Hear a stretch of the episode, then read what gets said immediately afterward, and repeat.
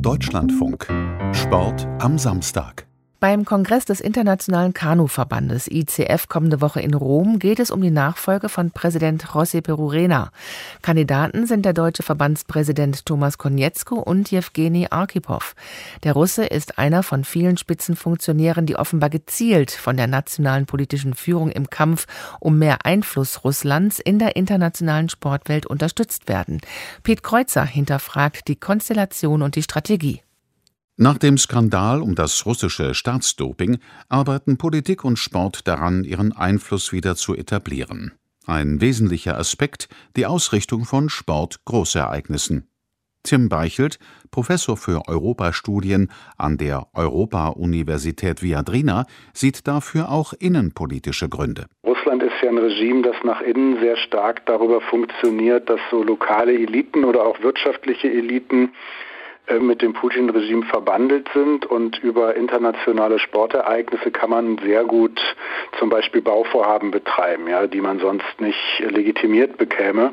Und insofern ist das innerrussisch so eine Art Schmiermittel, um sich die Eliten gewogen zu halten. Da wird nicht so ganz genau geschaut, äh, wie die Kosten sind. Für Simon Chadwick, den Direktor des Zentrums für die Eurasische Sportindustrie an der Emilon Business School in Frankreich, ist auch das Sponsoring ein wichtiger Faktor, um politisch Einfluss zu nehmen. Also ich denke, dass man durch das Anbieten von viel Geld für einen Verein oder einen Dachverband oder eine Veranstaltung im Grunde genommen eine gewisse finanzielle Abhängigkeit von den russischen Geldern schafft.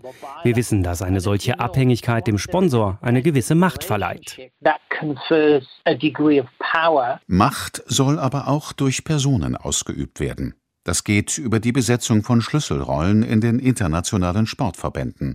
So kann sich die Stimme Russlands Gehör verschaffen.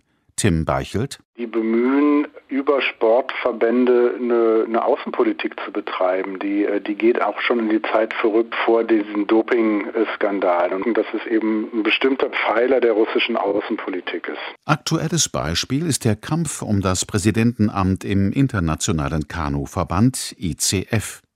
Lange Zeit galt Thomas Konietzko als der designierte Nachfolger von Amtsinhaber José Perurena.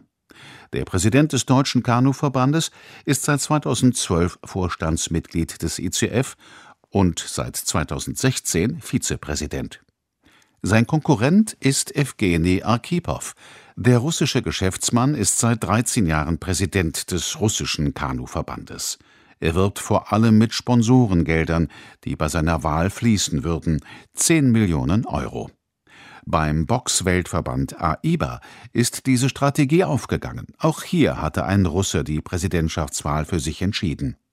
Umar Kremlev warb im Wahlkampf mit frischen Sponsorengeldern und der Begleichung der Schulden in Höhe von kolportierten 24 Millionen Euro. Das Geld sei zwar ein gewichtiges Argument, sagte Konietzko dem Deutschlandfunk, aber ich bin ziemlich optimistisch, dass Geld nicht unser wichtigstes Problem ist. Wir sind nicht reich als Verband, als Weltverband.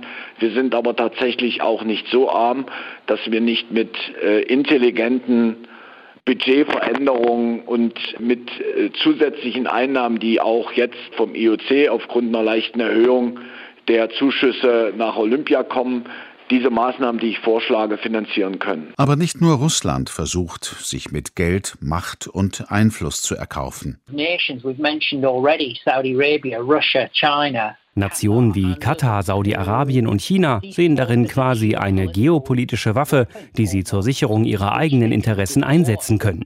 Sie nominieren Kandidaten für die Leitungsgremien der großen internationalen Sportverbände, damit sie die Pläne der Länder, die sie vertreten, umsetzen. So Sportökonom Simon Chadwick. Laut Chadwick denken Deutschland und andere westliche Nationen zu engstirnig und zu langsam, um dem etwas entgegenzusetzen. Mit der Ausnahme der Bewerbung um die Fußball-Weltmeisterschaft 2006 nahmen Politik und Wirtschaft nur wenig Einfluss. Zwar haben das Bundesinnenministerium und der Deutsche Olympische Sportbund mittlerweile ein kleines Budget für Bewerbungen, um Sportgroßereignisse und internationale Ämter zu unterstützen, aber nicht zu vergleichen mit dem Engagement nicht demokratischer Länder. Ein aktuelles Beispiel, wie russische Präsidenten agieren, ist beim Boxweltverband AIBA zu sehen. Obwohl weiter unter der Beobachtung des Internationalen Olympischen Komitees hat die AIBA die derzeit laufende Weltmeisterschaft nach Serbien vergeben. Und die Serben haben den Sportlern aus dem Kosovo die Teilnahme untersagt.